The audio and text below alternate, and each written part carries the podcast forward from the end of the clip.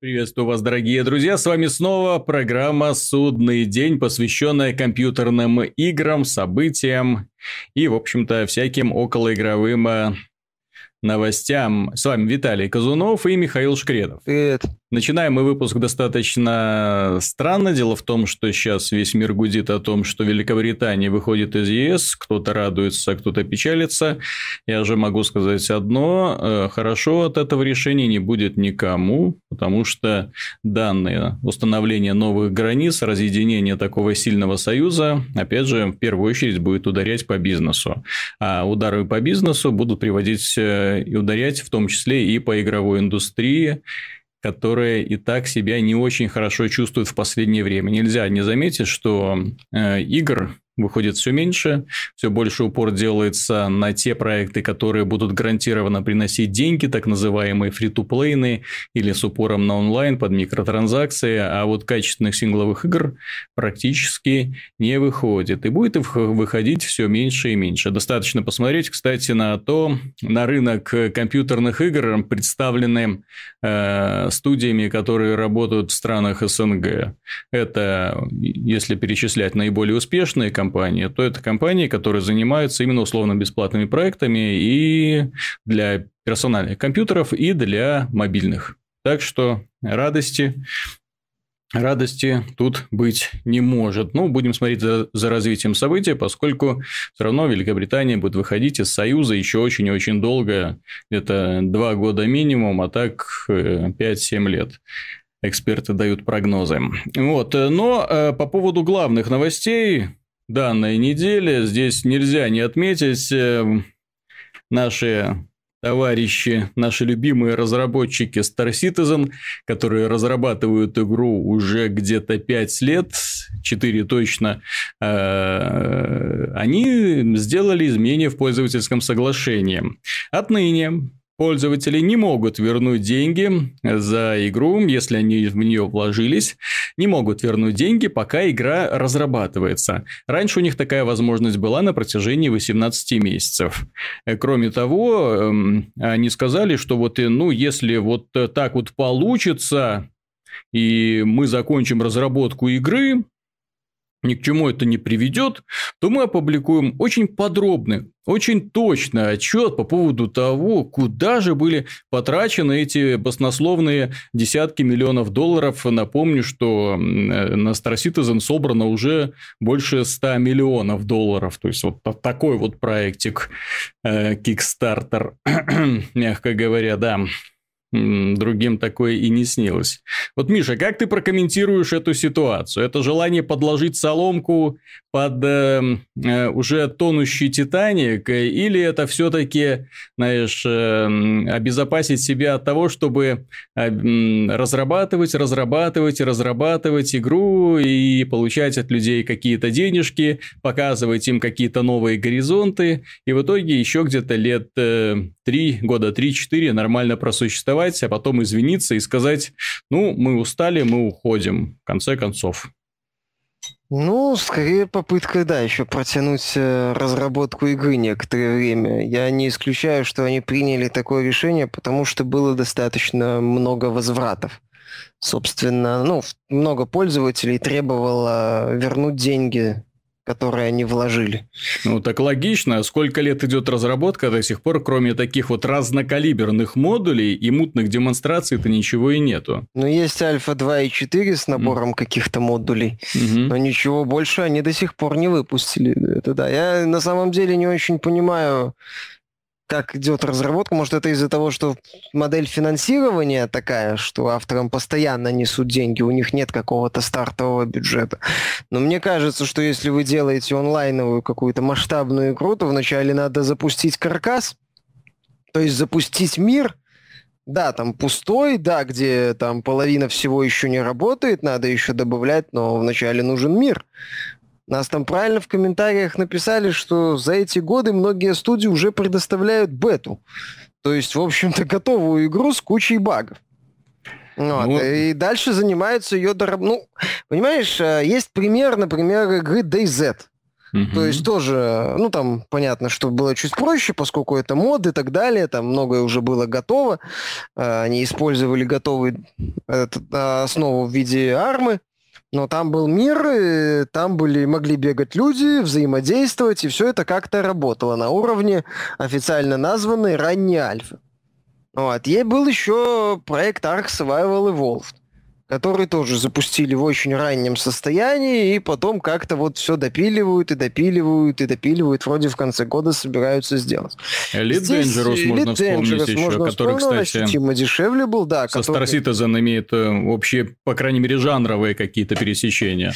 Вот. Э, пока касательно Star Citizen, нам есть пока один модуль, второй, то, то есть я не очень понимаю, может, это фишка Робертса, я, я же говорю, я не специалист в разработке игр, но когда вы запускаете делать э, большую игру, сначала надо, собственно, установить, ну, запустить мир, а дальше заниматься там уже квестами, компаниями, э, кораблями. А так, получается, вы продаете корабли, но при этом у вас э, нет еще полноценной нет, галактики. Не, негде летать. Да, по которой можно было бы летать, и некого... И нету, ну, есть какой-то хаб, в который, я так понимаю, можно загрузиться и что-то поделать. Ну, с моей точки зрения, это странно. 113 миллионов долларов бюджета – это уже больше, чем у «Ведьмака 3». Это, по-моему, не сильно уже-то и меньше, чем у GTA 5 угу. которая, на всякий случай напомню, плюс GTA Online. То есть это уже одна из самых дорогих э, игр, видеоигр за всю историю. И пора бы уже что-то как-то показывать, мне кажется, хоть относительно завершенное. А так авторы пытаются, э, мне кажется, э, прекратить отток средств, который имел место, возможно, вот. Ну и по, ну, сейчас переходят на принцип, что называется, с гнилой овцы хоть шерсти клок. То есть, mm-hmm. ладно, вы нам не, ладно, там нам не несут деньги уже так массово, как раньше, Угу. Хотя я сильно сомневаюсь в том, что это реально ему столько занесли. Но это уже мои домыслы. А, но будут нести меньше, понятное дело, но теперь гарантированно им хрен отдадут. Не, ну по поводу домыслов ты совершенно верно заметил, если так смотреть на успехи Робертса. У меня вот просто нет ни малейшего сомнения, что данное предприятие используется для отмыва денег каких-то, потому что если посмотреть на успехи других проектов на Kickstarter, да, в общем-то, любых любых других успешных, успешных, обращаю внимание, проектов, ни один из них не брал планку 10 миллионов. Если там 6 миллионов, то это супер успех считается, супер успех. И при этом компания, которая зарабатывает на Kickstarter, точнее получает такую поддержку на Kickstarter, она успевает выпустить проект, э, успевает его выпустить. Я напомню про Elite Dangerous, на самом деле тоже космический симулятор, тоже где можно летать, где можно смотреть по разным сторонам в своем кораблике, и его тоже запустили в очень э, сыром состоянии. Ну как, там были, условно говоря, галактика была, э, были определенные миссии, занимайся чем хочешь, но в итоге заниматься было не так уж много чем. Вот, но в итоге игра развивается, развивается, развивается, к ней добавляются модули, возможность опускаться на планеты. То есть здесь видно, что у разработчиков есть четкая концепция, четкая идея, и они эту идею воплощают. И то на такие деньги они, в принципе, рассчитывать не могут. Ну, в принципе, никто рассчитывать не может. А здесь э, э, Крис Робертс, человек, э, ну как, с хорошей репутацией, да, то есть здесь а, не надо отрицать, что репутация у человека хорошая, но все-таки не так много, не так уж мало людей на Kickstarter с хорошими громкими именами выходило, да, для того, чтобы просить денег у разработчиков. И эти люди, ну, получали ну, сколько? Миллион, ну, Потолок два, 6, три, э, шесть миллионов. Это Ю Судзуки, так он под пиаром Sony да, да, да, да, да. То есть э, и все, и на этом финансирование практически заканчивается. Или там они потом выходили на свой собственный сайт, как это делает опять же э, Крис Робертс, и они на этом сайте продолжают собирать деньги. Но здесь просто какие-то больные сборы идут, я же говорю, именно больные, потому что каждый месяц, чуть ли не каждый месяц, они сообщают о преодолении новой планки. Откуда? Что за безумец вкладывается в них столько? Я не могу понять. И у меня большое есть впечатление впечатление, что данный проект это не геймер, геймерское, скажем, отражение геймерских желаний, а просто способ очень неплохо утилизировать некоторое количество миллионов долларов, чтобы э, спрятать их от налоговой. Вот и все. Ну, как это, в общем-то, обычно и бывает. Возможно. Ну, под, у, что... меня, у меня других идей нет. Понимаешь, нет. когда мы говорим про 110 миллионов долларов, да, то это бюджет очень, очень крутой игры, мультиплатформенной, прошу заметить, игры, которая выходит везде, которая радует сумасшедшей проработкой. Ты называл Ведьмак и GTA. Вот это должен быть уровень Ведьмака и GTA по уровню проработки. А то, что нам показывают, это, простите, стыд. Ну вот, если посмотреть Википедию, мы уже, кажется, что-то подобное делали, но можно еще раз. Uh, у Destiny 140 миллионов бюджет mm-hmm. производственный, у Grand Theft Auto 5 137 миллионов mm-hmm. производственный бюджет, у GTA 4 100 миллионов. Ну, были еще это самое гомункулы типа Тухьюмана, в который 100 миллионов влетело. Вот, там бюджет Red Dead Redemption тоже 100 миллионов оказался.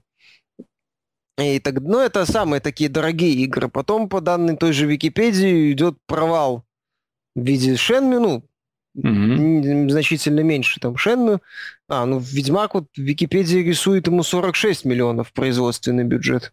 Mm-hmm. То есть это вообще смешно. Ну вот МГС 5 стоил 80. Ну, mm-hmm. в любом случае, примеры, когда то есть в районе 100 миллионов э, игра, ну, в районе 100 миллионов стоит реально выдающаяся игра, 100 плюс миллионов. То есть это уже действительно должно, должно быть что-то очень крутое. Вот, возможно, ну, Destiny там вопросы, конечно, есть, куда деньги ушли, но, например, э, хороший пример тот же GTA 5, ну, давайте mm-hmm. уже показывайте, не, не уровень GTA 5, но хотя бы а то вы, э, скорее всего, пойдете в загончик к Тухьюманам за 100 миллионов и другим проектам, которые явно не добирают. Ты знаешь, да, тут э, на, намеки идут, вот э, то, что данная схема как-то ну, определенно имеет какие-то странности, вот именно в э, ограничении в пользовательском соглашении, точнее обещании, если мы закончим разработку, не, то есть если ничем не закончится, мы будем вынуждены это все прекратить, то мы предоставим вам полный финансовый отчет, куда какие деньги пошли. Но учитывая, что они уже не раз сообщали, что на то, чтобы нарисовать какой-нибудь кораблик, у них уходит 100 тысяч долларов, вот можно представить, что ну, эту сумму можно очень легко э, расписать. Там 20 миллионов долларов оплату голливудским звездам, которые принимали участие в озвучке, да? Mm-hmm. Вот. Миллион долларов на строение, на модели, модель самого крутого кораблика. И все это вот так вот можно растянуть, растянуть. И ведь не подкопаешься, мало ли, вдруг на самом деле оно столько и стоило. Вот такие вот там ну, высокооплачиваемые думаю, по, по документам сотрудники. они все это проведут идут без проблем, в общем-то. Ну, просто дыма без огня не бывает. Э, это же игра уже, эта компания Cloud Imperium Games она уже попадала в эпицентр скандала, когда один из э, журналистов получил возможность пообщаться с бывшими сотрудниками, и в итоге те сказали, что все очень печально, концепции какой-то законченной нету. Робертс вместе со своей женой прикарманивают чуть ли не все средства. Ну, да, то есть, и судя по тому, что они показывают иногда, вот дальше рекламных роликов и каких-то таких вот мутных демонстраций с очень кривой анимацией речи не идет. Следующая печальная новость – их сегодня будет еще две такие явно громкие печальные новости. Э, заключается, точнее, пришла от эм, главы разработчиков игры God of War. Э, это моя личная боль, потому что я большой поклонник данной серии и, собственно говоря, спартанца, поэтому я э, переживаю за его новый облик, за то, что у него появилась душа, за то, что у него появился сын, о котором он внезапно начал там печься, о том, что он теперь э, наделен с такими человеческими свойствами, как способность к сопереживанию. Э, и интервью с разработчиком меня очень сильно опечалило. Опечалило тем, что он на самом деле решил превратить Кратоса в такого остепенившегося э, бойца.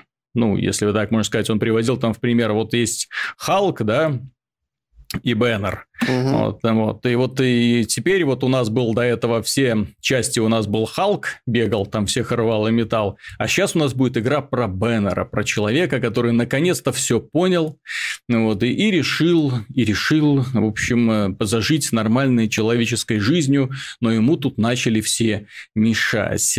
Э, Миша, я честно, не представляю Кратоса в этой роли. Я до сих пор я не представляю, тоже. зачем нам здесь нужен Кратос. Вот, но дальнейшие вот говорил. эти слова, да, дальнейшие его слова меня вообще просто убили, что он там чуть ли не плакал, когда читал сценарий отмененного сериала по Звездным войнам, где император был показан человеком, которого предала роковая женщина, довела его до ручки и превратила в того, кто он есть. Часом не из фанатов первых трех эпизодов Звездных войн. Боже, человек, который вот так вот думает про императора. Боже мой, ну... Ну, нормально. Что там, Лукас должен был вроде работать.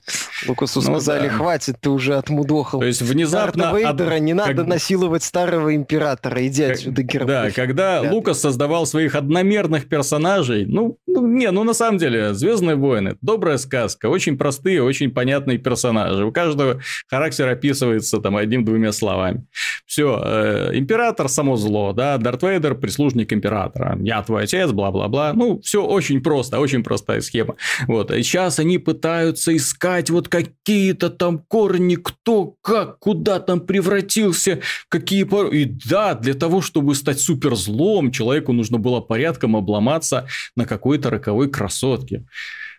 Эм во всем виноваты женщины, как оказывается, вот в очередной раз, вот во всем виноваты женщины. И вот мне э, в этой связи интересно, кто же так остепенил Кратоса, вот что он стал таким вот бородатым, таким тихим, угрюмым, ну, мой сын пошли охотиться, а то мама заругает. Ну, что Нет, там за... Вроде мамы нету. Ну, мамы нету, ну, она присматривает там.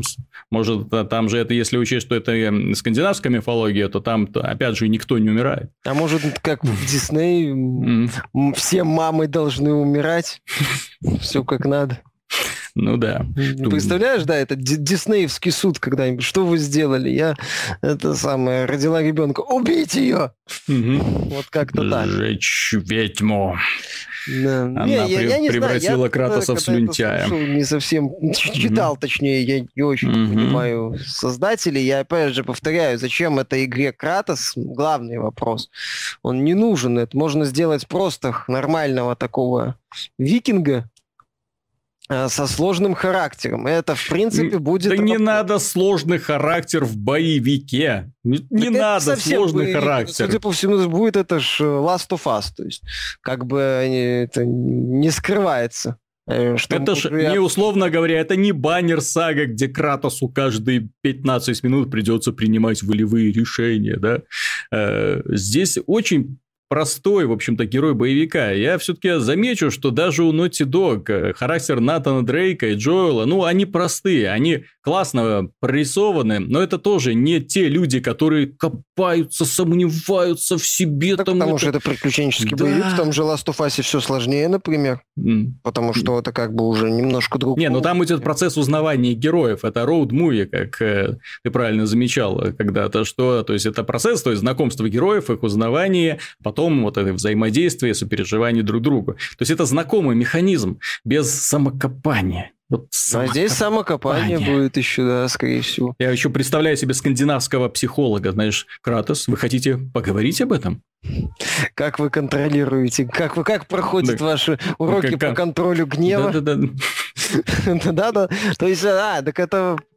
Да, да, да, да. Кратоса, э, они копипастят даже не Last of Us, они копипастят, возможно, GTA 5. То есть Кратос это Майкл, только скандинавский, который, ну, Майкл, по сути, в GTA 5 это явный э, по поводу психоаналитика и попытки старого мафиози разобраться в себе, это явная отсылка ну, из того, что я знаю, к клану Сопрано, mm-hmm. где аналогичная сюжетная линия была.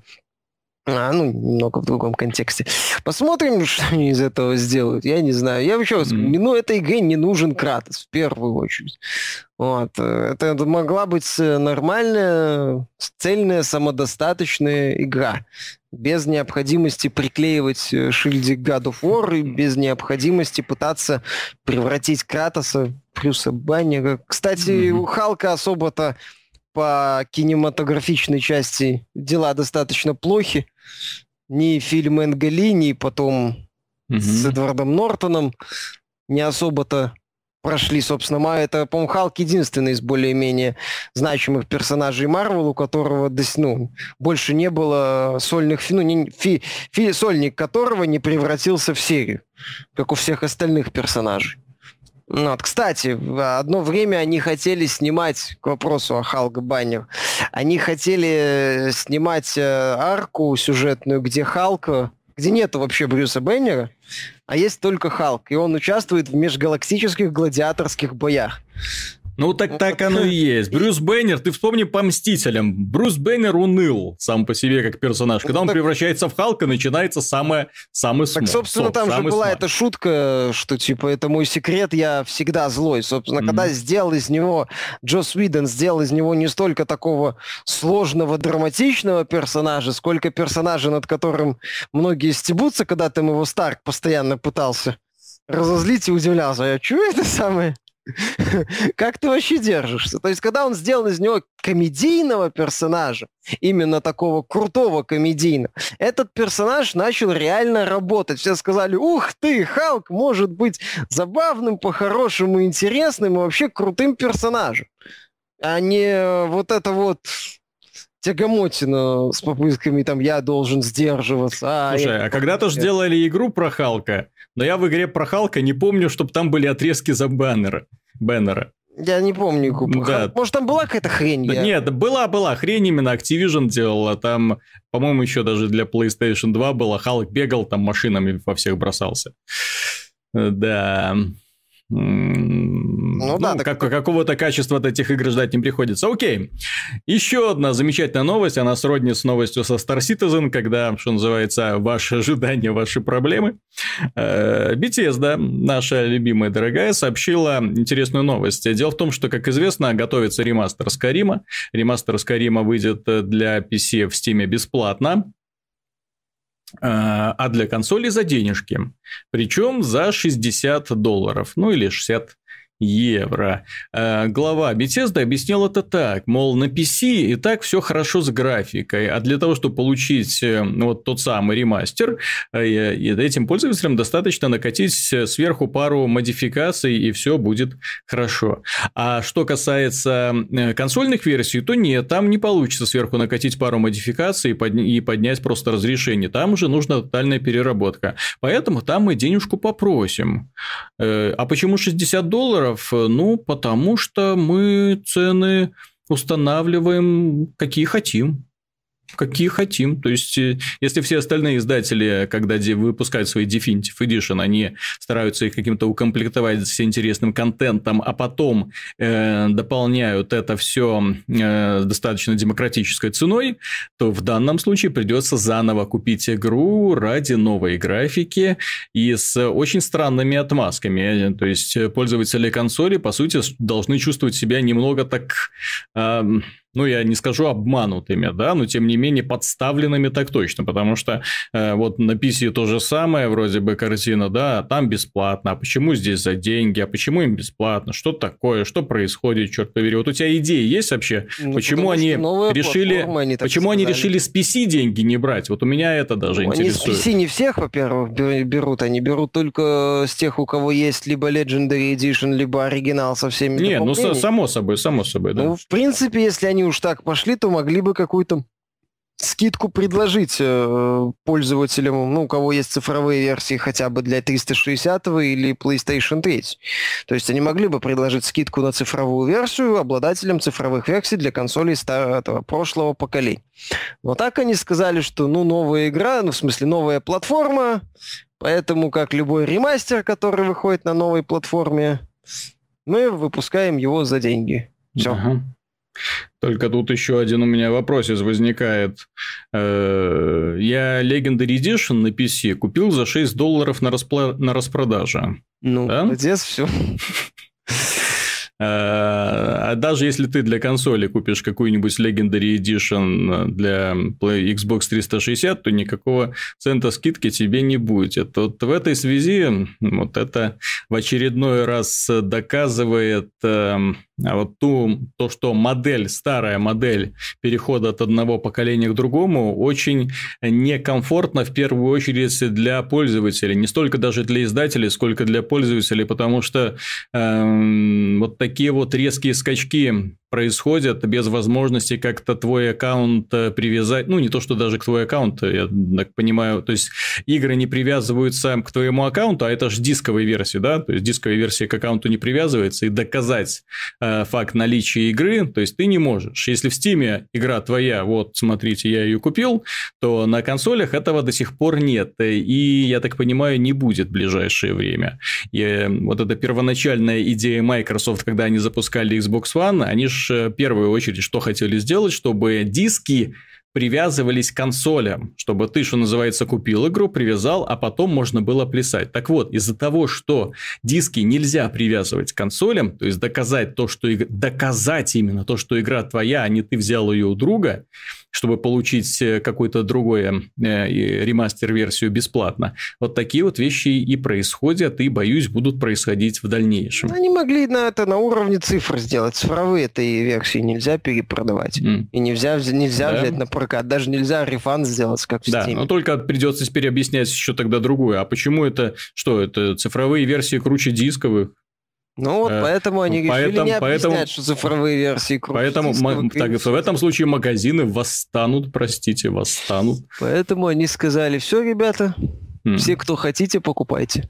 Остальные идите лесом.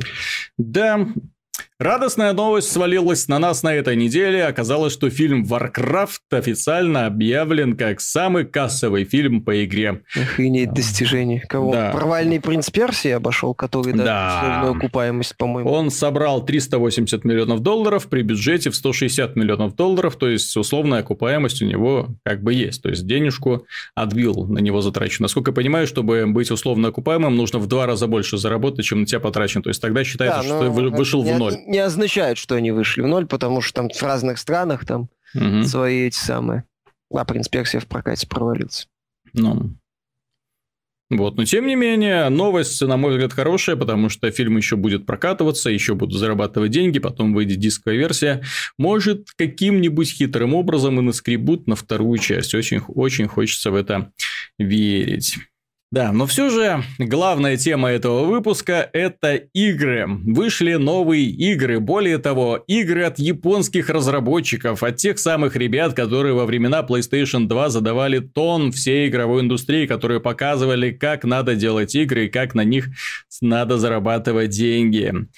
И вот у меня возникает, Миша, к тебе логичный вопрос. Вот почему так? Почему в этом поколении, да, в общем-то, и в предыдущем, японские разработчики перестали нас радовать. Почему игры от японских разработчиков уже вот просто на подсознательном уровне вызывают подозрение, очень большое подозрение. Э, ну, я не беру в расчет именно какие-то отдельные имена, да, типа там Кадзимы там или еще кого-нибудь, или Хидеки Камия, ну, то есть ребята, проекты которых, что называется, имеют такой трейдмарк. Такие вот э, разработчики одного имени, которых достаточно, чтобы поверить, что это будет годный продукт, они до этого никогда не разочаровывали.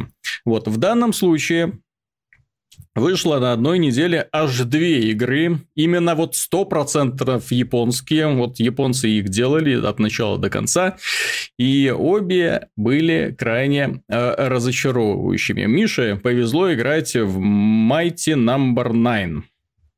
Это Аты, проект от Инафуни, создателей Мегамен, Мегамен. Сериал знаменитый платформер такой был, очень успешный, красивый, аналогов ему долгое время не было. И вот он вышел на Kickstarter, пообещав нам, что вот я игру мечты вам сделаю. И каким-то образом на Kickstarter он собрал очень приличную сумму. 4 миллиона долларов. Да, Миша, если я не ошибаюсь? Три с половиной. Ну, ну три, может, три с половиной, да. То есть, там, ну, сумма была очень внушительная, потому что э, на тот момент никто не ждал, что на какой-то Мегамен, э, а тем более на попытку сделать игру в стиле Мегамена, удастся собрать такие деньги. Э, но, тем не менее, человек вышел, человек собрал кучу денег и начал разрабатывать. Разрабатывал он ее долго, переносы по сроки, пообещал выпустить ее чуть не на всех существующих платформах, и в итоге почти что выпустил, там осталось две платформы буквально для того, чтобы с планом справиться. Но вот качество игры не задалось. Миша, что там такое? Что можно было сделать не так-то в простом двухмерном платформере? Графику, презентацию, дизайн. Музыку это самое, не музыку, музыку там неплохо, сюжетную часть. Я не знаю, за сколько эта игра была сделана. По виду она сделана, я не знаю, за 5000 долларов, может быть. Может, меньше. Это, это, это, это уровень самых дешевых поделок от Activision, похоже. Mm-hmm. 3,8 миллиона на Кикстартере они собрали. Ну, я же говорю, почти 4, да? Вот, и, и она выглядит просто отвратно. Там какие-то серые плоские текстуры, убогие эффекты уровня наверное, какой-нибудь PlayStation 2, может быть, потому что шейдеров там, по-моему, нету или есть, но я их не вижу. Модели какие-то, такое ощущение, что это все. Такое ощущение, знаешь, что игру делали на мобилке, причем на самые бюджетные мобилки. На, ну, не знаю, на Lumia 520 какую-нибудь. Хотя, хотя с учетом графики на Nokia 3310 только пытались стилизовать это под 3D. То есть графическая игра просто заставляет, не знаю, глаза кровоточить. А почему такое отличие? Ранние концепты, которые нам показывали, демонстрировали очень даже оптимистичную графику, да, яркую, красиво. яркую, веселую, интересную, с четкими эффекты очень красивыми моделями, да. да, и главный герой был такой весь себя супер красавец. Я, да, честно говоря, даже поначалу думал, что это будет э, двухмерная игра, ну, как Мегамен, а не 3D, как им в итоге оно оказалось, причем достаточно поганое 3D, плохо оптимизированное провалы, провалы частоты кадров да, она идут, идут постоянные, вне ну, зависимости... постоянно, там в определенных моментах она проседает. Но в определенных, да, то есть если вы доходите, то на любой платформе оно будет проседать, то есть это связано не с производительностью системы, а вот именно с корявостью кода, что еще более удивительно, поскольку игра там была разработана под э, множество разных систем, и хотя бы для одной можно было сделать уже хорошо. Вот. Но так получается, что страдают абсолютно абсолютно все, от пользователей PC до пользователей Там не то, чтобы страдают, там периодически появляются какие-то рывки странные, и в определенных моментах производительность где-то 60 кадров до 40 падает. Угу. Ну, вот, то есть...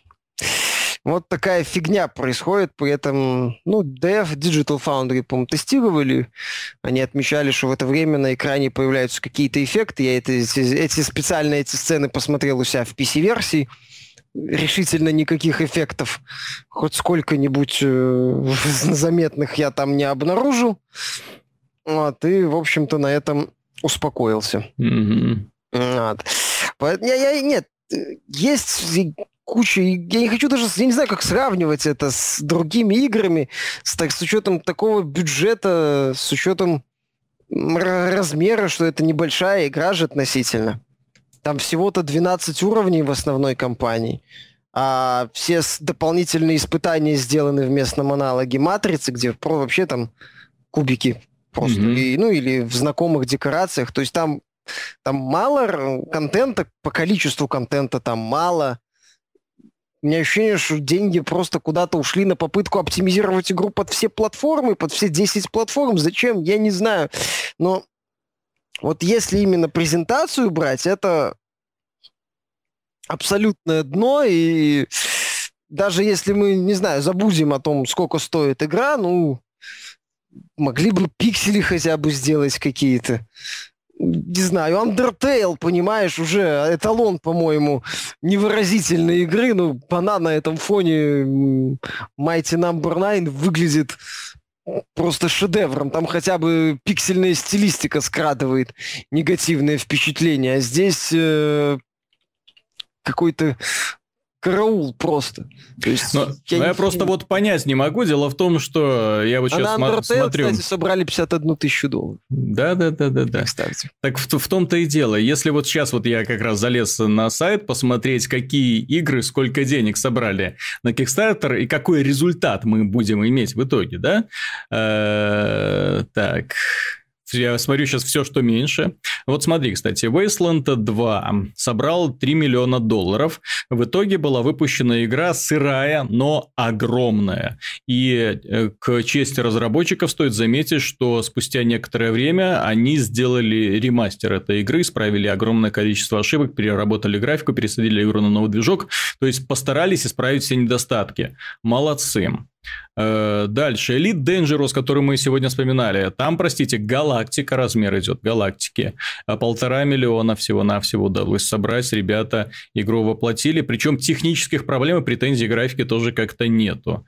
Э, замечательная игра Divinity Original Sin всем известная лучшая ролевая игра э, своего года была. Э, 2 миллиона долларов всего-навсего потребовалось пользу, э, разработчикам. Ну, они вложили свои средства, да, а потом э, вышли на Kickstarter, чтобы еще немного добрать.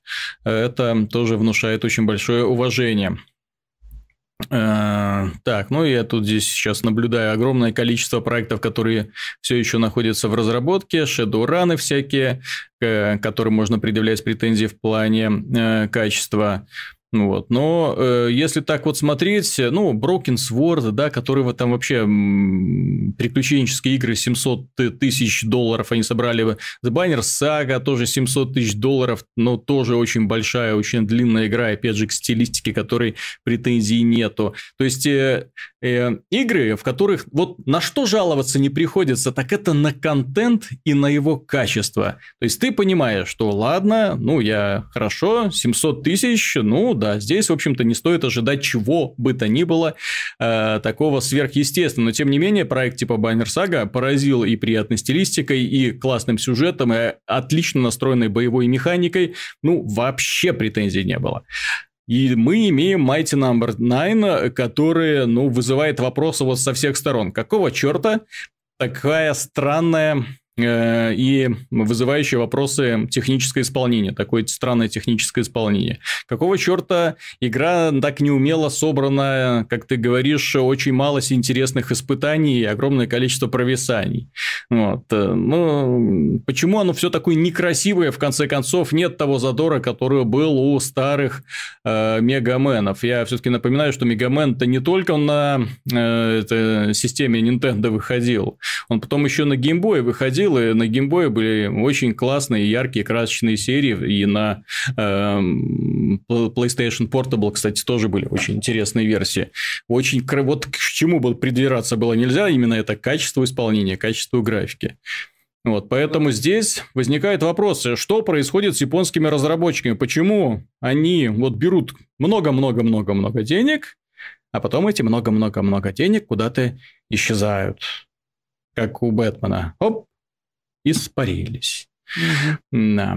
На бэт-кредитную карточку. Угу. А, кстати, вот мы вспоминали Star Citizen, и очень интересно смотреть. Дело в том, что самое вот э, есть Star Citizen, на который собрали 100 миллионов долларов, да, а сразу за ним идет э, знаменитая горе-консоль OEA, которая собрала 8,5 миллионов долларов. Все, и в этом промежутке между ними ничего нету. Ну вот, поэтому и возникают вопросы. Возникают вопросы. Их не может не быть. В общем, Mighty Number no. 9 стоит покупать? Да нет, не стоит. А если прожженный фанат? Не знаешь, прожженный фанат восьмибитных игр со всеми с восьмибитными костылями в виде жизни. Угу. ну, в игре на один уровень тебе дают определенное число жизней, ты можешь там их пару штук еще найти, еще там пару заработать другим способом. А, и если жизни закончились, то все начинается сначала. Оно вроде прикольно, но, блин, во всех же уровнях вначале есть достаточно такой унылый отрезок, когда уровень раскачивается. То есть ты, понятное дело, доводишь в нем все действия свои до какого-то абсолютного автоматизма. Потом появляется отрезок, где ты можешь раз-два случайно умереть. Просто, ну, не рассчитав там буквально миллиметры. С учетом того, что есть еще случайные смерти, это восхитительно может быть. Потом идет битва с боссом. Боссы, кстати, в игре хороши, мне понравились, достаточно интересные сражения, но понятно, что и босс тебя может тюкнуть. И ты все начинаешь сначала этот уровень. Я не вижу, я небольшой фанат подобных повторений, подобных зазубриваний уровней. Опять же, если это можно сделать, как, например, в Супер Мидбой, не сильно продолжительные уровни, но очень сложные. Я не против. Когда там уже сразу, что называется, тебя хардкором давит. Ну, уровень сам по себе небольшой, понятно, что они усложняются, усложняются, усложняются, но не длятся там по 5 или 10 минут. Что ты вот проиграл боссу и все. Минут 10-15 улетело в известный орган кота. Вот. Э, это неприятно с моей точки зрения. Потом э, ты пытаешься убить босса, тебе надо заново проходить уровень. Не самый интересный, опять же. Вот и заново, и заново, и заново, пока ты, наконец, не убил босса. И, опять же, в этом смысла особого не вижу. А, игра это игра некрасивая. В ней компания основной... Ну, у меня ушло где-то 6 часов с половиной. Вот, у кого-то может получиться быстрее, если более проворные, у кого-то медленнее, если чаще будет убивать босс, особенно последняя битва, с которым слегка затянута уже.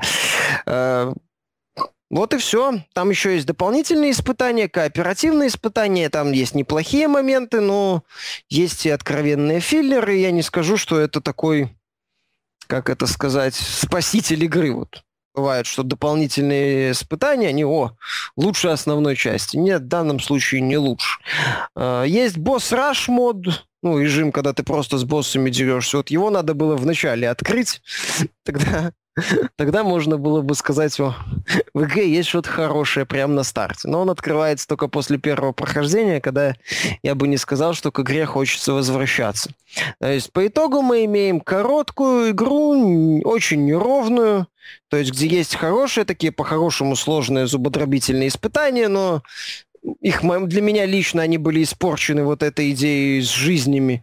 Не совсем понял, ну, как я уже говорил, сейчас есть достаточно хардкорных игр, в том числе под старину, где которые обходятся без вот этой необходимости снова и снова. И опять и же, от инди-разработчиков, созданные за копейку, грубо говоря, денег, и мы, э, ну, в данном случае я напомню, что есть гениальный Shovel Knight, который однозначно рекомендуется всем любителям платформеров, который выполнен в изумительной стилистике, пиксельной, да, но красивой очень и очень, и по сравнению с которым Mighty Number no. 9, ну, просто критики не выдерживает. Э, вот такие вот дела. Поэтому, ты знаешь, после этой игры, точнее, после ее выхода, Инафуна, он э, ну, репутацию, возможно, немного и потерял, но он вышел, сказал, что да, тут проблема, конечно, игры – это целиком моя вина, ничего, мол, ну, куда, что ж мне теперь делать, что ж мне теперь делать. А вообще, мне кажется, что данная авантюра – это была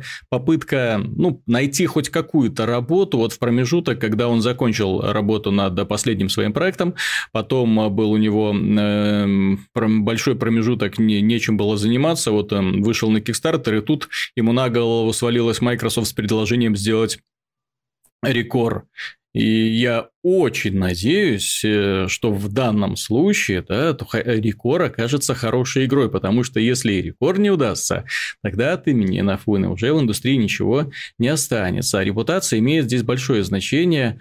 Э, если ты не умеешь зарабатывать деньги, не умеешь их э, э, грамотно распределять, не умеешь руководить процессом, то извини, извини, контрактов тебе положительных, нехороших и прибыльных больше не достанется. Вот, э, в этой связи мне очень интересно, что наша любимая компания Capcom вытворяет с шутером э, точнее не шутером, серии Resident Evil. Дело в том, что на этой же неделе вышла игра, которая называется Umbrella Corps.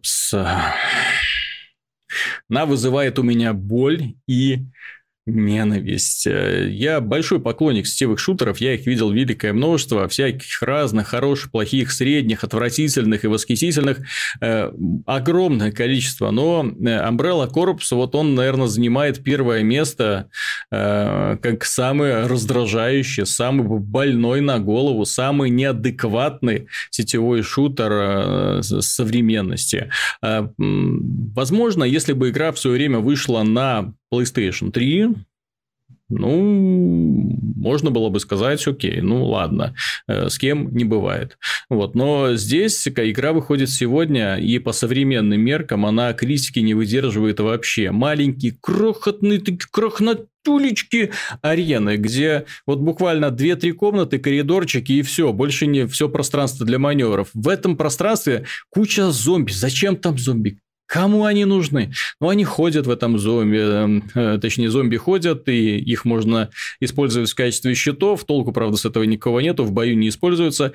Э, есть возможность прижиматься к укрытиям, которые, опять же, не используются, потому что все носятся как угорелые ежики. Ну, вот, и пытаются друг друга зарубить кувалдами. Ну, какое-то совершенно безумие происходит. И вид э, неудачный от третьего лица, и более чем неудачный вид от первого лица. Вот это вот узенький угол зрения, когда чувствуешь, как будто сидишь сидишь в шлеме виртуальной реальности и видишь вот только пространство перед собой, и вот так вот крутишь крутишь камерой, где же там кто-то приближается. Звуковой движок вообще не позволяет ориентироваться, кто бежит, где бежит, свой, чужой, откуда звук раздается сверху, за стенкой, из коридора, с балкона, черт его знает. В итоге, да, то есть люди носятся, друг друга пытаются зарубить, э, кувалдой, вот этой фишкой данной игры. И на этом, к сожалению, э, неприятности не заканчиваются. Дело в том, что здесь есть одиночный режим, э, возникает справедливый вопрос. Дело в том, что данную игру делал, делал головной офис Capcom. Головной офис.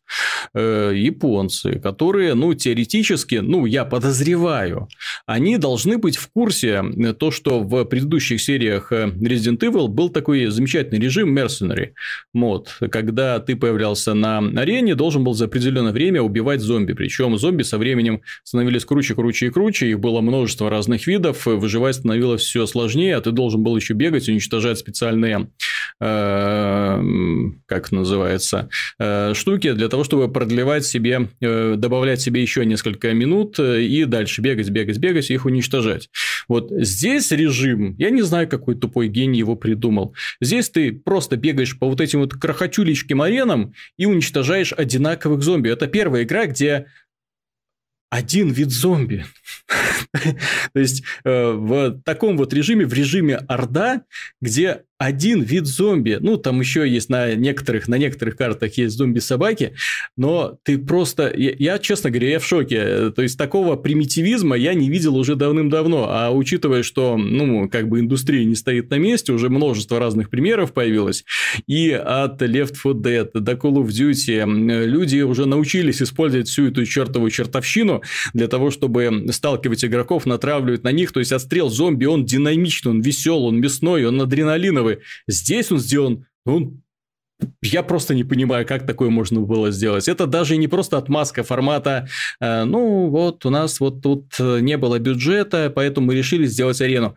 Они бы могли сделать хороший режим, если бы хоть немножечко, ну хоть чуть-чуть постарались для этого. Здесь я не вижу вот ни цента, даже никакой идеи сделать что-то интересное взрывающиеся зомби, агрессивные зомби, там бегающие, э, прыгающие, толстые, с э, языком, который тебя там подтягивают. Да какие угодно, блин! Уже сам сериал Resident Evil напридумывал столько этих монстров, что можно было развернуться на полную. Нет, извините. Ничего этого нету. Мультиплеер примерно э, тот же, но дело в том, что э, какие бы достоинства у него не были, а их очень и очень немного, какие бы достоинства у него не были, все портит отвратительно сетевой код. Игра разрабатывается на Unity, Э, движки, э, и, э, честно, боюсь даже каким-то образом критиковать графику в этой игре. Она, ну, очень-очень простая, ну, очень. Плюс бои ведутся 3 на 3 человека, что тоже не добавляет симпатии. 3 на 3 человека, мультиплеерная игра.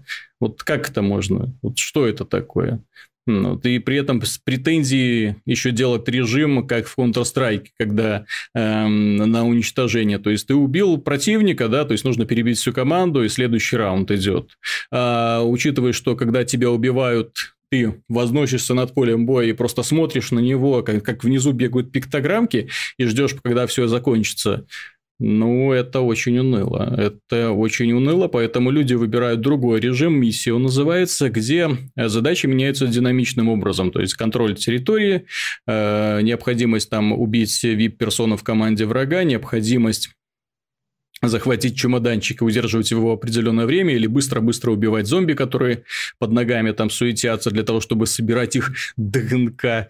Забавно, да, когда э, убиваешь зомби, из него пробирка выпадает, о, ДНК собрали, ура, ура. В общем, ну, чушь, чушь, на самом деле, э, но, тем не менее, это режим хотя бы веселый, который не заставляет тебя долго ждать, тебя убили, трин несколько секунд прошло, ты возродился, снова куда-то бежишь, но сетевой код – это кошмар, вот это заставляет вспомнить вот времена, знаете, Modern Warfare 2, Call of Duty, вот когда они еще только начали вот эту вот изобретать миграцию серверов, система peer-to-peer, когда а, один человек, который э, служит в качестве хоста, он а, является как бы сервером, и поэтому у него лучший пинг, остальные подсоединяются к нему, и, естественно, пинг у них становится хуже.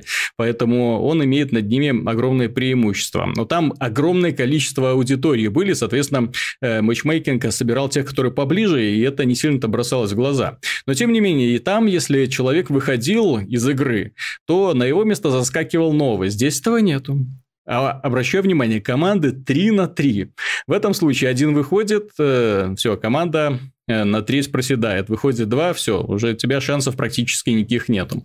Э, здесь э, в случае миграции сервера, то есть если выходит хост, если он решит, что да, ну, мне все надоело, игра зависает, ищется новый хост, и в 50 на 50 он найдется, и все будет хорошо, игра продолжится, или все вывалится на начальный экран. Загрузки очень долгие, очень ущербные, и это все накладывается на э, корявую графику, звуковую игровой дизайн, на очень такую не, неумелую стрельбу, связанную с очень некрасивым видом от третьего и от первого лица, на вот эти лаги, особенно когда ты заходишь, а у тебя пинг красного цвета, и ты замечаешь, вот ты стреляешь в зомби, вот. И где-то через 2 э, секунды он начинает падать. То есть ты понимаешь, что ну вот такой вот, вот в таких вот условиях тебе придется воевать.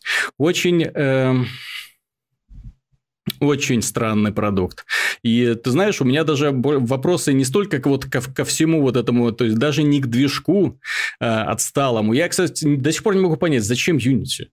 Вот э, есть же другие бесплатные движки, пожалуйста, берите. Зачем Unity? Зачем? Вот есть нормальные мультиплатформенные движки. Ну, хотите вы, не хотите связаться с Unreal, ну, возьмите CryEngine. Что, плохо, что ли? Какого черта Unity вы взяли? Ну, вот, не, не самый популярный движок на консолях. Я не понимаю. Вот. Но тем не менее, то есть можно было взять нормальный движок, можно было каким-то образом привлечь каких-то специалистов, которые бы настроили нормальный вид. Но здесь еще и с интерфейсом огромнейшие проблемы, потому что вот их желание э, расставить все приоритеты, там указатели, кто кого убил, и сколько убил, карту, э, счетчик патронов, и все это снизу экрана, то есть вот практически весь низ экрана получается загроможден интерфейсами, а вокруг ничего. А основной бой-то ведется именно вот в этом вот маленьком квадратике, который находится спереди. Очень нелогично и, я бы сказал, непривычно. Вот такое ощущение, что японские разработчики, они живут в каком-то своем собственном аквариуме и даже не смотрят на то, что происходит вокруг. Я бы понял, если бы игра имела какие-то свои идеи, какие-нибудь интересные идеи, но их просто нет. Я бы понял, если бы они пытались скопировать какие-то фишки из других игр, но тут видно, что или разработка шла 10 лет, или э, эм, ребята решили просто не заморачиваться. Я не знаю, сколько эта разработка стоила, вот, но тем не менее выпускать ее сейчас за 30-35 долларов, сколько они там за нее просят, это очень дорого, это очень много для продукта такого масштаба. Это очень много для игры, у которой явно нет никаких перспектив сегодня на современном рынке, продастся даже хорошо. А если мультиплеерная игра хорошо не продается, то это значит, что она умрет. А если она умрет, получится, что 30 долларов были выкинуты просто так.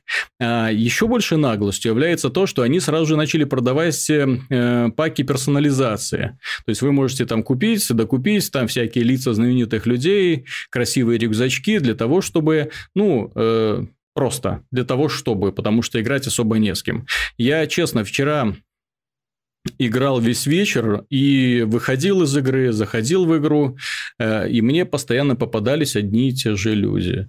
То есть, э, как, а говорить о том, что много человек играет, не приходится. При этом я играл не на PC, я играл на PlayStation 4. На PC ситуация будет еще хуже. По одной простой причине. Есть возможность вернуть деньги. Человек запускает, видит всю эту гадость. Кстати, на PC еще связано с тем, э, есть проблемы не только э, с плохим качеством игры, а проблема с плохим портом. Дело в том, что здесь мышка используется как стик. Ну, то есть э, эмулирует стик и когда вы начинаете крутить мышкой, вот э, оно э, не плавная игра, а вот с такими какими-то странными подергиваниями очень неприятно получается. Нет возможности перенастроить управление, изменить э, графику, сменить FOV для того, чтобы немножко расширить угол обзора до нормальных там 90 или 120. Ну, это, это ну, вот, и люди с этим сталкиваются, продают игру, и, естественно, в эм, Steam полнится отрицательными отзывами, отрицательными отзывами игроков, и играть, в общем-то, здесь не с кем. А на PlayStation 4 уже практически не с кем играть. Так что желаю Капком удачи в данном случае. Вот у меня, вот, Миша, только один вопрос. Почему? Что такое с японскими разработчиками происходит? По какой причине некогда величайшие студии сейчас э, не просто плохо работают, а работают отвратительно? Почему они не смотрят, например, западных студий? Почему они отказываются смотреть на мир и видеть, что игровая индустрия решительно изменилась, и они не видят вот тех тенденций, которые намечаются? У меня вот кажется, единственная компания, которая вот что-то делает, э, ну, такое более-менее актуально, это вот Nintendo, вот, которая смотрит и такая, ага, ага, вот так вот, что они сделали с открытым миром. Ну, значит, линк у нас теперь будет вот такой. Про собирательство и строительство. Вот, а не тем самым. Вот почему так происходит? Я, у меня в голову не помещается просто. Не, не знаю, у меня ответа нету на этот вопрос. Пытаются на халяву денег срубить. Очень получается плохо. Они, понимаешь, если вспоминать времена PlayStation 1, PlayStation 2, то японские игры, ну, эта консоль была очень популярна в Японии. Я не знаю, как там сравнительно с PS3, но тогда японцы могли позволить и экспериментировать, и многие вещи было делать. огромное количество ролевых игр, так, как так, они тактических, стратегий, ну, платформеров, боевиков, каких угодно. Э, консоль в Японии, они скорее, я так понимаю, делали ее для внутреннего рынка, а, и они эти же игры становились популярны на Западе. Э, то есть сначала на первом месте стоял внутренний рынок. Потом э, внутренний рынок э, сдулся ощутимо, когда вышла PlayStation 3, когда у нее был тяжелый старт. Они начали, если помнишь, одно время японцы изо всех сил пытались гири делать свои. Mm-hmm. Там был проект типа Quantum Theory, Mind Jack, вот иногда, ну, иногда были хорошие игры, типа от создателей Якудзы mm-hmm. про роботов. Binary Domain. Не знаю, мне кажется, хотя ты знаешь, э, мне кажется, что все индивидуально. То есть есть авторы, у которых все плюс-минус получается, и они продолжают нормально работать. А есть э, авторы, которые действительно исписываются, что называется. Не получается у них уже выдавать хорошие игры.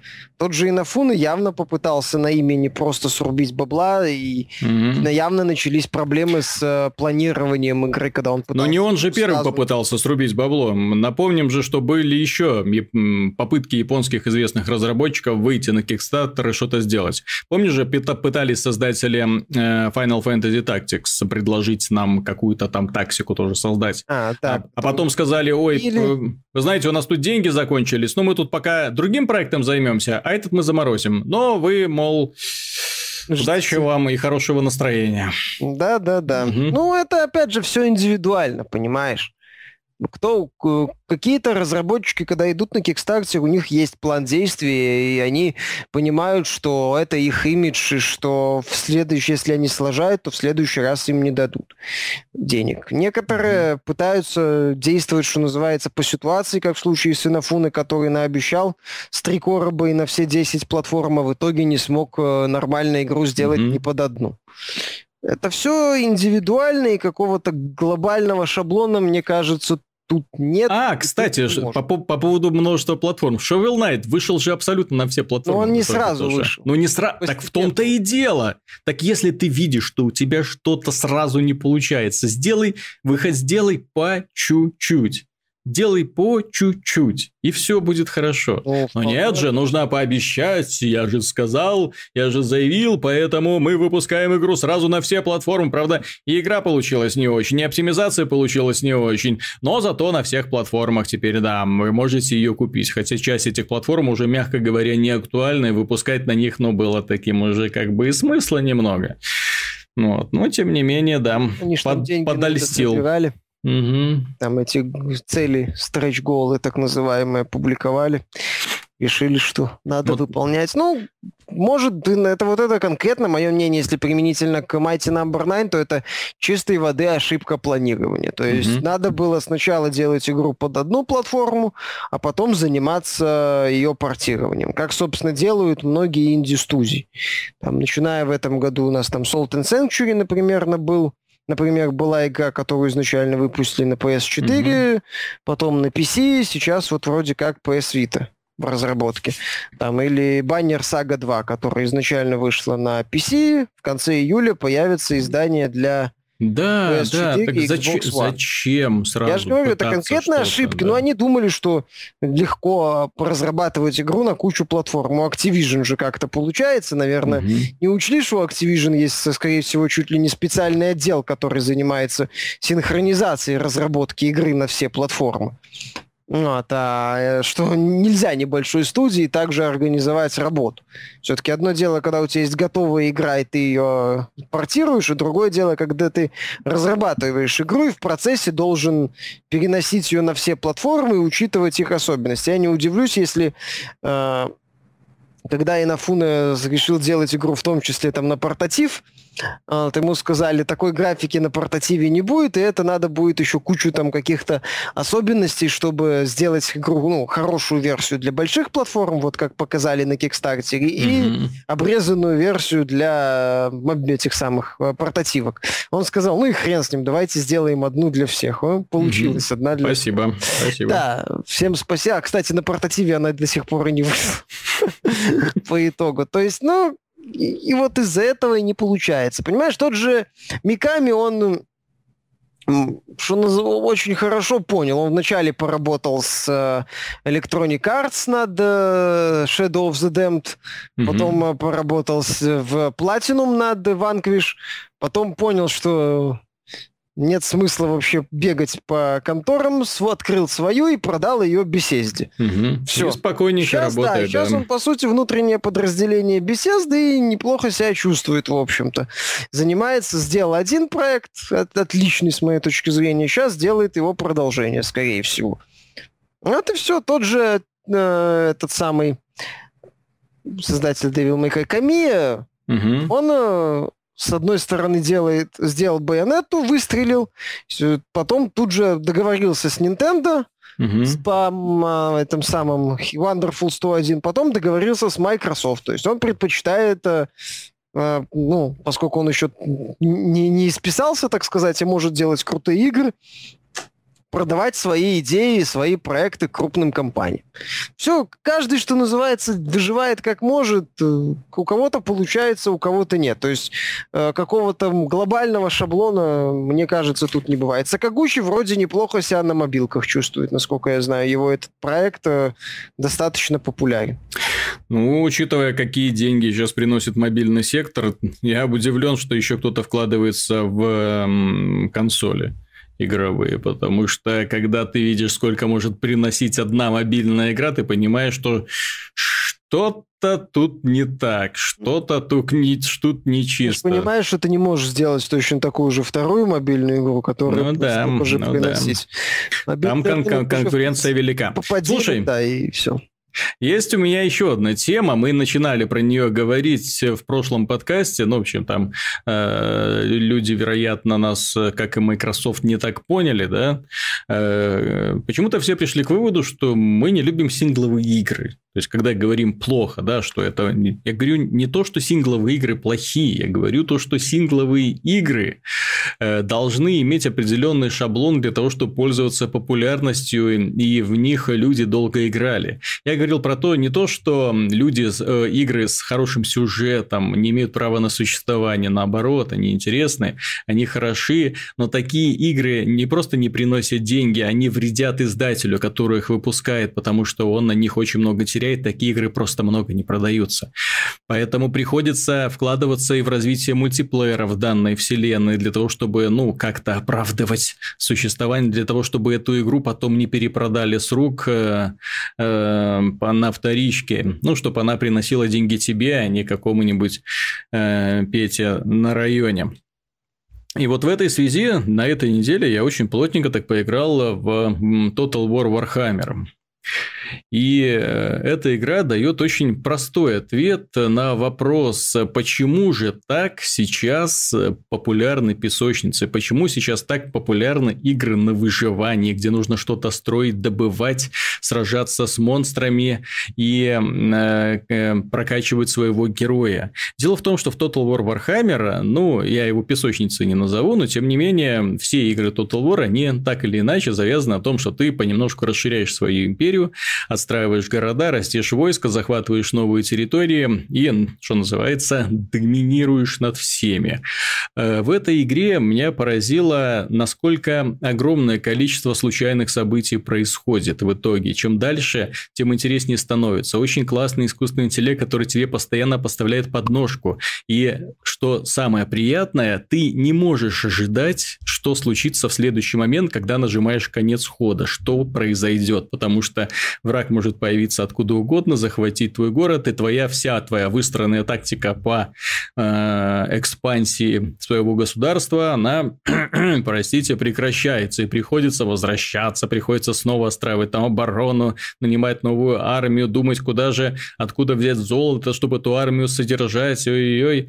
Вот, э, то есть, э, интересные сингловые игры, ну, именно почему продаются всякие песочницы, почему продаются игры, игры от Bethesda, почему в Fallout появилось это самое строительство, почему в Skyrim люди с э, большим энтузиазмом восприняли возможность э, строить домик, ну, который появился соответствующим DLC. А потому что людям хочется не только что-то делать, им хочется еще и создавать, им хочется ощущать себя частью динамичного и, не побоюсь этого слова, живого мира. Ведь если задуматься, то очень и очень мало студий сейчас работает над концепцией искусственного интеллекта в играх. И если мы возьмем GTA, к примеру, да, то там искусственный интеллект, он отрабатывает сцены, с которыми встречается игрок, но там нельзя проследить жизнь конкретного человека, в отличие от того же Skyrim, где у людей есть цикл, где он там занимается работой, что-то делает, выхватывает меч, если там на него напасть, потом он вечером возвращается домой, ложится спать. В общем, э, там есть что-то такое, пусть пусть на примитивном, пусть на зачаточном уровне, но интересно наблюдать. То есть пропадает э, понемногу эффект искусственности, который, к сожалению, преследует в огромном количестве игр с открытым миром. И мне кажется, что если уж э, говорить о том, за какими играми будущее, то победит И в плюсе окажется та компания, которая сделает большое уделит большое внимание развитию, в первую очередь, искусственного интеллекта, который бы генерировал интересные игровые ситуации в зависимости от интенсивности геймплея игрока. Вот, я, наверное, так скажу, но если непонятно, то есть, если человек заскучал, долго ничего не делает, то ему там сваливают на голову там врагов. Если он только что отбился, то нет, ему дают немножко времени отдышаться, там собрать ресурсы. И, э, грубо говоря, мне вот в этом связи в качестве хорошего примера служит игра Left 4 Dead с эм, виртуальным режиссером, который очень неплохо развлекает в процессе прохождения уровней. Да? Мне очень нравится, кстати, игра э, Forza, где разработчики огромное внимание уделили проработке искусственного интеллекта, который учится у игроков, и благодаря которым ты на самом деле ощущаешь себя, как будто ты э, ведешь гонку с живыми людьми, которым ну, свойственны такие очень маленькие черты, как э, толкаться, да, там немножко быть агрессивностью. Вот все отмечают, что в сериале Форза машинки ведут себя слишком агрессивно, но так и есть, но только потому, что они копируют поведение на, на игроков в мультиплеере, то есть так себя и люди ведут на самом деле. Поэтому, когда ты выходишь в мультиплеер, там у тебя, что называется, шока такого нет. В отличие от той же серии Гран Туризма, где искусственный интеллект, ну, мягко говоря, плохой. Ну, я же, в принципе, уже говорил, куда развиваются сингловые и приводил примеры. И Dishonored 2, и Deus Ex да, есть, да. Когда за счет глубины вселенной, за счет дополнительных материалов, э, за счет других каких-то, так скажем, сторонних составляющих со ставкой на изучение, нежели когда тебе это все тычут в лицо такой голливудской постановкой. Голливудская постановка стоит дорого, а сделать в игре, как в комиксах по Марвел, уже не, ну, можно, но это будет стоить неоправданно дорого, и такие деньги в рамках видеоигры никто не отобьет. А поэтому разработчики издательства изгаляются и пытаются подавать хорошие сюжеты или какие-то свои идеи другими способами, не столь явными. Через исследование мира, например. Именно так. И, то есть стоит понимать, что мы ни в коем случае не против игр с сюжетом, ни в коем случае. Их очень интересно проходить, они бесконечно увлекательные, но Э, стоит отметить, что они в рамках назовем это рыночной конкуренции, они не жизнеспособны. Фактически ими занимается сегодня только одна компания, это Sony. Занимается она ими благодаря тому, что у нее есть очень неслабая подпитка в виде PlayStation 4, то есть она получает проценты с продаж всех игр на PlayStation 4 и может себе позволить всякие эксперименты. Вот. Но, э, к сожалению, данные эксперименты в большинстве случаев заканчиваются ничем, приводят к убыткам. Приводят к убыткам не самого подразделения, потому что как мы сказали, да, оно себя чувствует более чем хорошо в условии отсутствия, точнее, слабого давления со стороны Microsoft. Но, тем не менее, когда-нибудь Sony тоже решит, что, черт побери, надо что-то менять в нашей политике. Ну, уже потихоньку меняют. И, и Horizon тогда, в открытом да, мире. Да-да-да, и тогда внезапно окажется, что вот те игры, из-за которых люди Sony боготворили, то есть они тоже начнут понемножку рассасываться.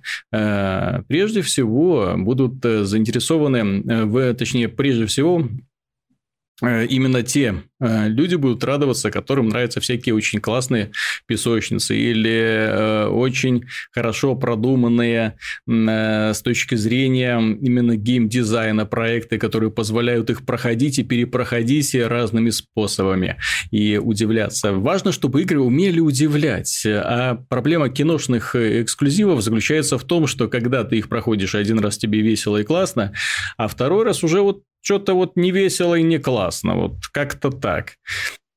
Наоборот, некоторые сцены можно уже и пропустить было бы. Да-да-да, а в некоторых такой возможности нет. Некоторые почему-то забывают пропустить возможность пропуск, пропуска диалогов. Вот. Э, ну да. Э, ты знаешь, если раз уж вспомнили Microsoft, мы с тобой в телефонном разговоре вот эту тему обсуждали, и вот на, в самом финале мы про это стоит поговорить. Дело в том, что в прошлом подкасте тоже говорили о том, что как умно поступила Microsoft, когда начала выпускать игры на Xbox и Windows 10, и, естественно, в комментариях огромное количество отзывов людей, что, блин, Microsoft, что ты делаешь, Xbox сейчас не нужен, блин, слила все, теперь можно продавать. Э, здесь стоит сказать следующее. PC-шный рынок и консольный, они вообще никак не пересекаются. В том плане, что если вы покупаете консоль ради одного эксклюзива Microsoft, то вы, грубо говоря, погоды не делаете на этом рынке вообще. Потому что теперь, если вы будете покупать эту игру на Windows 10, вы все равно занесете деньги той же самой Microsoft. То есть ничего не изменится, кроме того, что у вас дома теперь не будет э, скапливать пыль одно лишнее устройство. И все. С другой стороны, есть огромное количество людей, людей, которые выбирают консоль просто потому, что им это устройство надо, оно для них удобно, и они не хотят не возиться с PC. Они представляют себе комфорт совершенно другого уровня. То есть вставил диск или просто нажал на кнопку геймпада, включил телевизор, поиграл, выключил, все, пошел. То есть ему не надо там ничего, э, а может у него и компьютера вообще нету, тоже имеет огромное значение. Вот, поэтому на самом деле э, мне удивительно, что никто не задал другой вопрос. Э, что Microsoft будет делать на PC рынке, потому что то, что она так смело выходит на э, рынок Windows, заявляет о себе, показывает, что она готова повернуться к игрокам лицом и все свои эксклюзивы предоставить, это же только первый шаг. Здесь, если не будет второго шага, то есть попыткой зарабатывать в том числе и на этом рынке, то можно сказать, что Microsoft совершила глупость.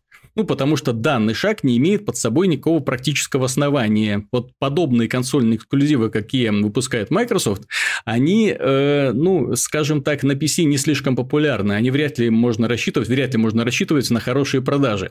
Поэтому им нужно платформа, на которую можно опереться. Платформа какая-нибудь популярная. Они могут, конечно, развивать свой собственный Windows-магазинчик, Windows 100, и пытаться через него, э, в него, точнее, выманивать издателей, предлагать им какие-то э, эксклюзивные э, условия, выгодные условия для того, чтобы они продавали игры через Windows Store, но это, в общем-то, тупиковая история, потому что, ну, все понимают, что в Steam лучше всего продавать именно там, потому что самый крупный, самый такой хороший магазинчик. А что касается самой Microsoft, то здесь вспоминается история, э, вот когда она тоже пыталась зайти на рынок PC, когда тоже внезапно осознала, что, боже мой, у меня же не только Xbox, у меня же есть Windows.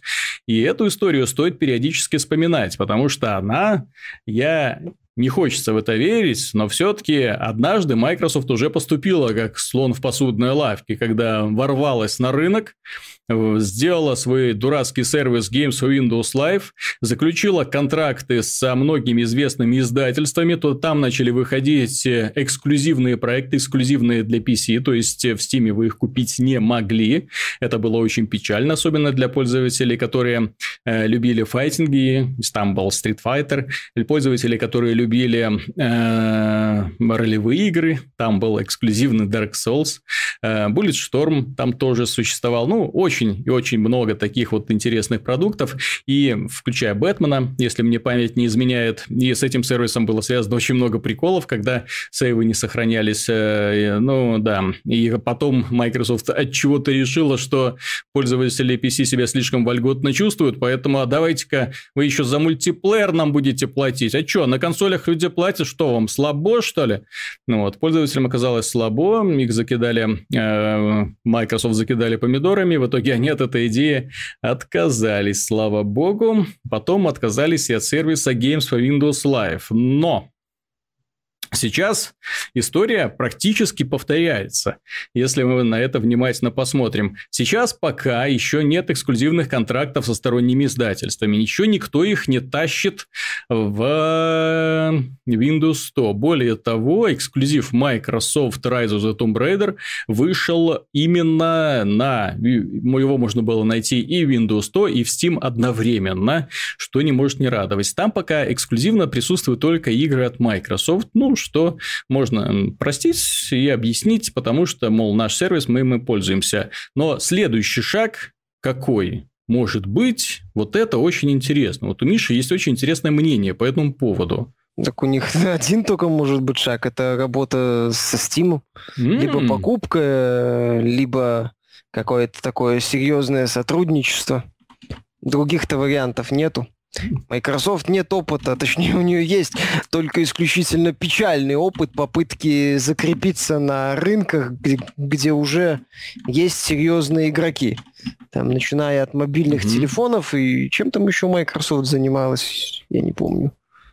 Ну, короче, все попытки Microsoft закрепиться mm-hmm. на рынках из тех, что я знаю, они, мягко говоря, плохо заканчиваются. В последнее время Microsoft э, ведет себя достаточно просто, скажем так, и пытается закрепиться на занятых рынках просто за счет покупки mm-hmm. уже развитых проектов и ну, готовых популярных решений, там, начиная от скайпа, на домеднее LinkedIn, LinkedIn купили за 26 миллиардов. А, когда им понадобился какой-нибудь массовый крупный проект, они купили Майнкрафт, Угу. Вот, э, то есть Microsoft уже поняла, что не надо пытаться что-то свое сделать на рынке, где есть другие крутые крупные игроки. Это бесполезно.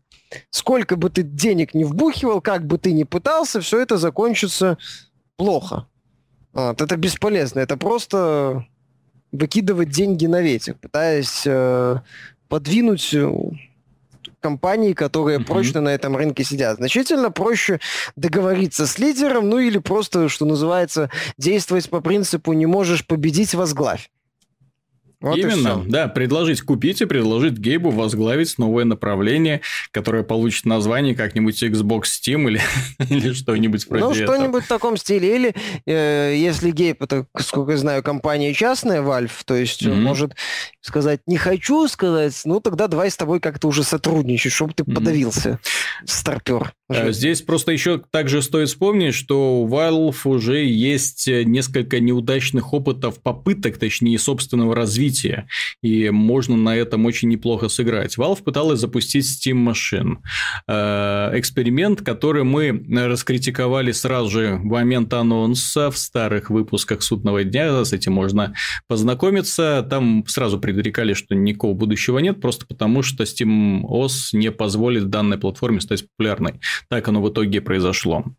Э, провал, попытка сделать свой собственный контроллер. Компания сейчас, да, пытается э, зайти на рынок виртуальной реальности и вместе с HTC делать э, самый дорогой шлем виртуальной реальности, который есть. Но опять же, тут большие сомнения в том, что данная инициатива взлетит. То есть все попытки Valve сделать что-то иное, кроме как продавать чужие игры и зарабатывать на сундучках в онлайновом мультиплеере и проводить мультиплеерные турниры, ну, как-то не очень хорошо хорошо заканчиваются. То есть э, эффект, э, скажем, инноватора, да, ты провидца, вот э, уже у Гейба Ньюэлла сошел на нет. Поэтому вполне может быть, что Microsoft ему скажет, ну вот посмотри, у нас есть замечательно, вот уже вот твой Steam Box воплотился, вот он Windows 10 Box. Пожалуйста, давай работать вместе, давай выпускать на нем игры, давай устроим поддержку твоего контроллера или еще чего-нибудь вроде этого. Потому что здесь проблема-то в том, даже не столько э, в том, что Valve может заортачиться, проблема в том, что если Microsoft не э, вольет в себя вот эту вот инфраструктуру Steam, то у нее особых будущих на, будущего на рынке PC нету.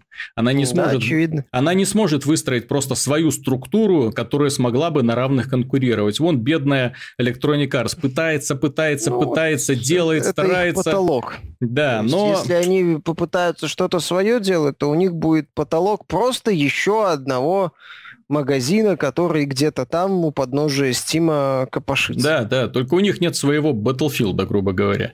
Ну, они пытаются Killer инстинктом и этим самым Форцей бесплатно ну, привлекать. Да. Как-то получается, вроде что-то выходит. Ну, опять же, это если они попытаются все это сами делать, это долго, с кучей геморроя, проблем. Угу Возможно, а здесь, а здесь можно радым. Здесь же все-таки нужно иметь в виду, что... Шитстормами со стороны пользователей и прочей веселухой. Я думаю, что Microsoft, знаешь, она сейчас вот пытается, если она во времена Висты пыталась сделать из PC Xbox, Угу. То сейчас она пытается сделать, как многие у нас в комментариях отмечали, правильную Steam машин. Угу. То есть сделать из Xbox добавок к PC. То есть вот те дешевые PC, например, за 300 долларов Xbox One S, который крутит плюс-минус э, все основные консольные игры. Ну, кроме там стратегии, таких чисто PC-шных проектов, которые, понятное дело, на консолях ну, можно и не... Хотя они добавляют вон, поддержку клавиатуры и мыши, вроде как официально там через mm-hmm. несколько месяцев. Если они это официально добавят, то там, пожалуйста, хочешь играть в стратегии, если для тебя это принципиально в гостиной на, на большом расстоянии, ну, хочется тебе. Ну, играй, кто, никто не против. То есть они сейчас пытаются сделать из Xbox One Steam-машину. Поэтому они очень прочно ввязываются в PC-инфраструктуру. Очень прочно. То есть если они сейчас попытаются сказать, ай, нахрен опять этот PC, давайте развернемся к консолям, у них будут очень... Не серьезно. поймут. Ну, Уже ну, то, не поймут. Да, не поймут именно в том смысле, что выльется столько килотон кровавого поноса, что старт и анонс Xbox One им покажется просто ну, это самая mm-hmm. сказка с розовыми слониками. Поэтому они очень плотно сейчас лезут в ПК, не в последнюю очередь из-за того, что у Xbox One проблемы наблюдаются. Mm-hmm. И если они хотят серьезно за- закрепиться в этой среде, в этой, на этой платформе, то вариантов, кроме как приобретения Steam, у них, э, ну, не при, или приобретения, или плотного mm-hmm. сотрудничества со Steam у них нет. Потому что сделать еще один не до Steam, который, он там есть Origin, есть GOG, э, есть Humble Bundle. Нет, они берут топовых разработчиков. А, если, ну, если, мы если, берем... если посмотреть именно даже вот на другие рынки, они берут именно то, что им нужно. Если нам нужна виртуальная клавиатура, мы берем лучших разработчиков. Если нам нужна социальная сеть, мы берем, э, ну вот э, LinkedIn, то, что произошло, мы берем сеть для профессионалов. Но в первую очередь они думают о бизнесе и о бизнес-приложениях, поэтому другой, другой подобной сети просто нет. Ну вот, и покупают. В данном случае, если брать на рынке PC, то нужно нужно брать именно Valve. И причем э, я пытался найти в открытых источниках, Valve не публикует данных о своей капитализации, сколько компания может стоить. Э, приблизительные оценки очень разнятся, да, но я думаю, что у Microsoft легко найдутся деньги для того, чтобы сделать убедительный аргумент, привести аргу- убедительные аргументы Гейбу Ньюэлла. Да. Ты... У них других вариантов просто нет. Да, у них нет. То есть э, здесь э, важно вот под конец выпуска э, сказать следующую мысль. Важно понять, что когда Microsoft объявил о том, что будет выпускать игры на PC, это значит, что у них есть какие-то планы на PC. Но без Steam эти планы фактически невыполнимы. Тем более сейчас, когда они вынуждены действовать быстро. Им уже никто не позволит просто так сидеть и что-то строить, что-то строить не несколько лет. Сейчас Microsoft реагирует на все очень быстро с приходом нового э, главы.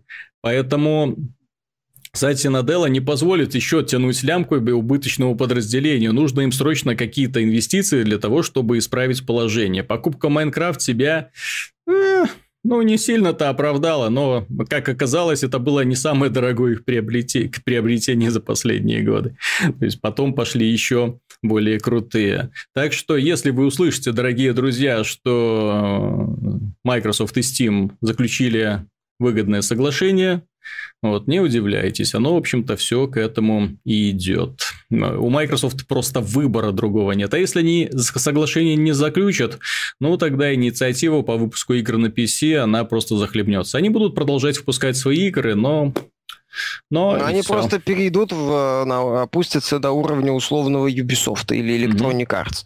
Да? То есть, ну да, у них неплохая линейка, ну там не хочу покупать, потому что Uplay и mm-hmm. Microsoft Store, вот. Если они будут свой магазин развивать, попутно сотрудничать с Steam, ну, может быть. Да, здесь может же важ, быть. важно именно то, что когда мы говорим про то, что они выбрали PC в качестве основной платформы теперь, ну, то есть как, как бы уже, да, то есть признали PC своей, одной из своих главных платформ, э, то если это платформа, то мы должны иметь с нее деньги. Причем иметь деньги не продажи своих собственных игр, так любой дурак может, простите, э, многие разработчики открывают свои собственные магазинчики на своих сайтиках и пытаются пытаются там продавать свои игры, удачно, неудачно, но тем не менее почти все э, успешные условно-бесплатные проекты так существуют, они не встраиваются в чью-то другую экосистему для того, чтобы не тратить деньги.